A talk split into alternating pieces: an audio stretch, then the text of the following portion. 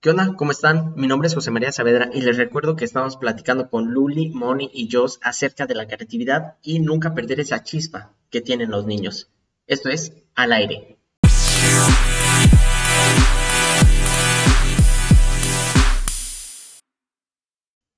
Somos niños, tenemos esa chispa que ya dijimos, tenemos ese, no tenemos más bien ese miedo eh, a hacer el ridículo o esa pena pero durante nuestro crecimiento, nuestra adolescencia lo perdemos. ¿Cómo evitamos eso? Y se los pregunto a ustedes porque ustedes son literalmente las que están más llenas de eso, porque todo el día conviven con 20 bolitas de alegría o 30, no sé de cuántos sean sus salones, que literalmente son emocionales, dicen lo que quieren decir, hacen lo que quieren hacer y no están con el que dirán todo el tiempo. Bueno, eh, hablamos de la chispa, ¿no? De la, de la magia que tenemos que proyectar para los pequeñitos. Eh, creo que siempre hay que considerar eh, que los pequeños nos van a dar eso que necesitamos, especialmente ya con la experiencia que tenemos con, con pequeñitos, creo que la chispa nos la dan ellos. Eh, no existe en nosotros pero ellos alimentan la chispa todo el tiempo, que están contentos, que ya corrieron. No podemos descansar en ningún momento nuestra mente. Tenemos que estar activas todo el tiempo, eh, responderle a sus preguntas, reírnos de sus chistes, porque esa chispa, ese fuego interior nos va a permitir que el niño tenga confianza con nosotros, ¿no? O que se divierta con nosotros, que que le siga gustando vernos, ¿no? Que no se aburren nunca. Entonces, por ejemplo, yo tengo una anécdota que está un poco fuerte, eh, pero básicamente es la chispa que tenemos que tener eh, profesionalmente hablando. Eh, un día yo estaba trabajando en un curso de Pascua con niños muy pequeñitos, ¿no? Resulta que yo tenía una tía enferma, estaba en casa, la estábamos cuidando en casa, estaba enferma nada más, eh, sí de gravedad. Y resulta que llego ya con toda la actitud, dije, bueno, voy a jugar con los niños, todo muy bien. Mi jefa me dice, oye, puedes poner una activación física para que comencemos pues el día bien, ¿no? Ok, ya estoy buscando mi repertorio y me llama mi hermana y le cuelgo. Y estoy buscando mi repertorio otra vez y me vuelve a llamar, era muy insistente. Y pues pedí permiso para contestar, me voy rápido al baño y contesto y pues me dan la noticia, ¿no? Oye, este, falleció pues mi tía, ¿no? Y es como, de verdad, ahí todos creerían que la chispa se apaga, yo ya no puedo continuar, que alguien más me supla porque yo no puedo. No, ¿qué pasó? Me puse a llorar 10 segundos, me miré al espejo, me sequé las lágrimas, dije, todo bien, sonrisita, vamos a salir y a bailar, hacer todo, jugar con los niños, brincar. La chispa no se debe de apagar no se debe de apagar porque les proyectas a los niños. Yo no quería niños de luto, yo no quería niños tristes. Aunque la situación lo amerita, tú debes de ser siempre el motor, ahora es que el motor que mueve a los niños para que hagan cosas. Tú no te puedes quedar triste sin, sin hacer nada. La chispa la tienes que mantener encendida. ¿Y quién te ayuda a mantenerla encendida? Los niños. ¿Y cuando no trabajamos o no estamos con ellos?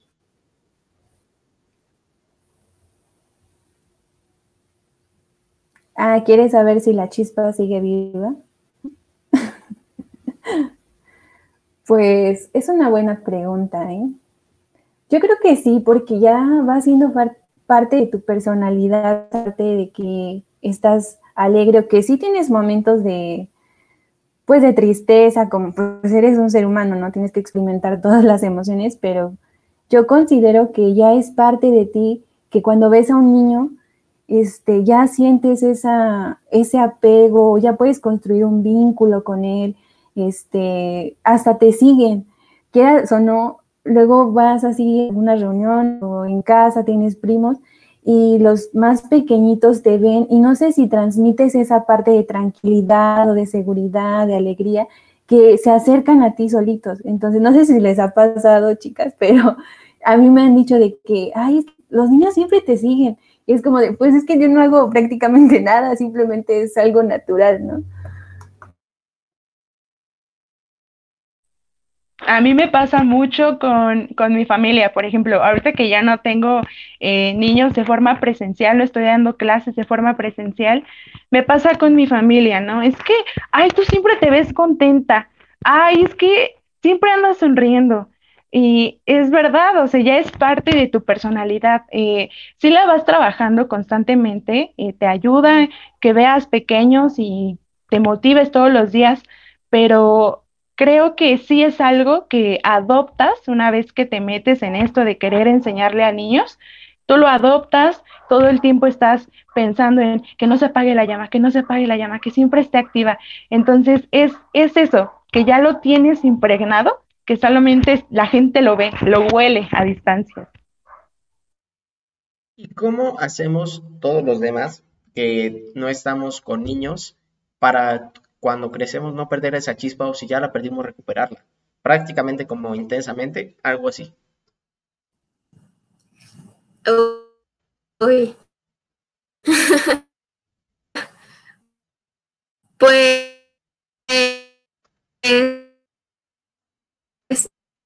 es, que si, si se pudiera dar una resispa, creo que te sume en lo que haces o que a lo mejor tenga las mismas ideas que tú y te pueda apoyar y, sabes, si es tu familia, que sean tus amigos, conocidos, compañeros.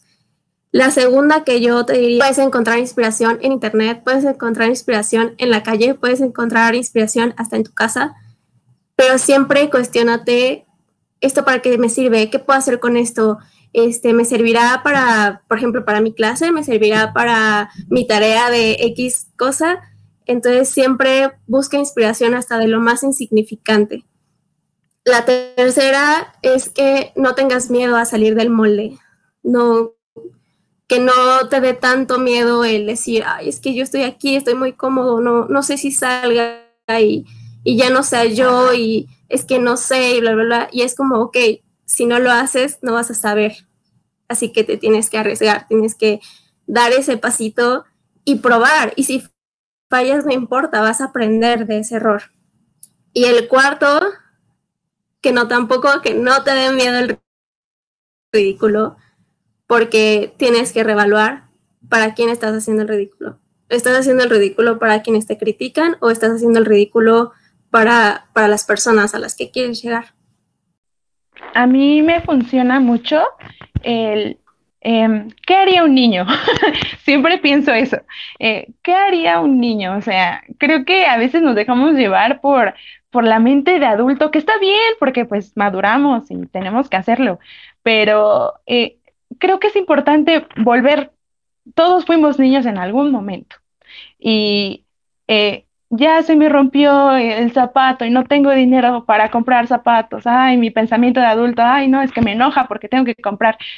¿Qué haría un niño? Ay, ya se me rompió mi zapato. Ah, pues a ver, mamá, arréglamelo, ¿no? Entonces, eh, no preocuparse por cosas insignificantes, ¿no? Es, para no perder la chispa es tratar de, eh, de verdad, darle importancia a esas cosas que son sumamente eh, prioritarias, ¿no? Pero las que no, ¿por qué hundirnos o ahogarnos en, en esa sopa de, ay, es que no puedo, ay, es que me falta esto, me falta el otro? Sí, piensa como un niño, ¿no? Siempre eso es lo que a mí me funciona. Todo el tiempo estoy feliz, todo el tiempo estoy jugando, todo el tiempo estoy tratando de buscar algo que me, que me asombre. Eso es lo que hay que hacer, asombrarse todo el tiempo para no perder la chispa. Me gusta, me gusta, porque esa parte de, o sea, en general todo, pero esa parte de no perder la capacidad de asombrarnos está, es, es complicado, pero un día poder decir y salir, oye, qué bonito se ve el sol hoy, o qué bonito se ve la luna, de poder ir en la calle y ver a, yo que sé, un perrito y decir, oye, qué bonito perro. O sea, esta capacidad de encontrarle lo bonito a las cosas simples, que muchas veces perdemos esta, esta capacidad de asombrarnos, este, esta idea de que todo, de que todo tiene algo bonito en sí. A todo se le puede sacar algo bueno, aunque sea un mal día. Y malos días hay muchos. Pero la idea es hacer que haya más buenos días, más. Sí, creo que eh, todo el tiempo eh, solamente estamos recordando todo lo que hicimos bien y lo que hicimos mal, eh, no, lo quiero esconder porque de eso se aprende, realmente de los errores se aprende y, tenemos que atesorarlos también, así como, como habíamos mencionado, ¿no? En la película Intensamente, todos los momentos felices, también los tristes, ¿no? Todo eso nos va a hacer aprender, no hay que encasillarnos en que nada más hay que ver por lo bueno, también de lo malo se aprende. Sí, o el sentarte y, y pensar, ¿no? En ti un momento, darte un espacio para ti, de esa parte de que muchas veces ya estamos en rutina de pues la escuela o el trabajo o, la, otra vez la escuela o las cosas que tienes que hacer en tu casa, que no te das un espacio para pensar en ti y en lo que estás haciendo, en cómo te sientes, en si te gusta lo que, lo que estás aprendiendo o qué puedes cambiar, ¿no? Porque ese, eso que mencionaban de no tenerle miedo al cambio, porque el cambio es bueno, ¿no? Siempre y cuando sea enfocado a a ti, a lo que tú necesitas, a algo que te llene, que siempre he estado recalcando mucho y mucho y mucho. Y más porque, eh, bueno, mencionaba al inicio que los niños pues son los seres más puros, entonces no están contaminados de nada. Entonces, ¿por qué nosotros ya estamos pues llenos de tanto, tanta sociedad, sociedad? Porque ya tenemos un prejuicios, patrones, o sea, ya tenemos muchas cosas impuestas que olvidamos esa parte, ¿no? De que, como dice ellos, no tomarlos las cosas tan personal, porque luego hay problemas y te quedas con ese enojo y vas cargando ese enojo y se va haciendo más grande, ¿no? Entonces hay que aprender a soltar, a, no tener miedo al cambio. O sea, sí es muy importante esa parte de dar tu momento para ti. Es que creo que es, o sea, que muchas veces no pensamos esto, y ustedes tienen un punto de vista único porque todo el día están con las criaturas más creativas que existen. O sea, nosotros nos perdemos tanto en nuestras responsabilidades, nuestras obligaciones, nuestras relaciones, que dejamos de pararnos y pensar en lo que nos realmente nos tendría que preocupar y ocupar.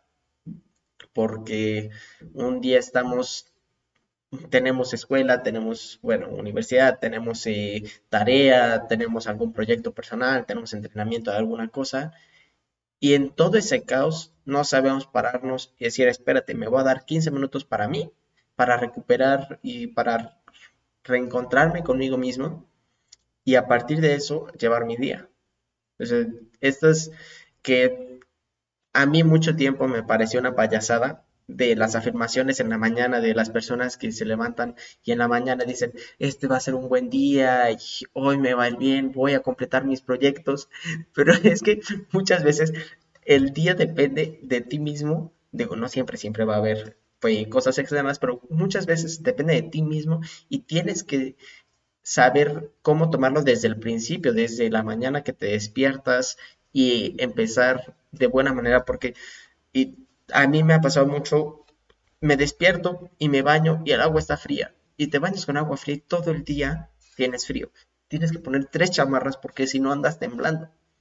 Y así pasa con las ideas. Si nos despertamos y estamos desde la mañana todos zombies, todos con flojera, todo el día vamos a estar así. Y es complicado que salgamos de ese estado a menos que nos digamos, espérate, ¿qué estoy haciendo? Exactamente es lo que nos pasa a nosotras. Imagínate todos los días eh, levantarnos con la actitud de que vamos a bailar, vamos a hacer. Es desgastante hasta cierto punto porque hay días malos, como decíamos antes, ¿no? Hay días malos, hay días que no nos queremos levantar, pero siempre hay que pensar en el objetivo, ¿no? Nuestro objetivo son los niños. Nosotros queremos que ellos se lleven algo bueno que se diviertan en las clases, que jueguen mucho y que aprendan, ¿no? Entonces, eh, eso es lo que al menos a mí me motiva todo el tiempo a levantarme temprano, arreglarme, que me vean de buenas, eh, que me vean con la mejor bata, ¿no? con los muñequitos, eh, todo el tiempo es, es algo que tenemos que, pues sí, decretar, Porque si me va a salir hoy bien mi clase, mi sesión con los pequeños, se van a divertir, eso va a pasar, eso va a pasar.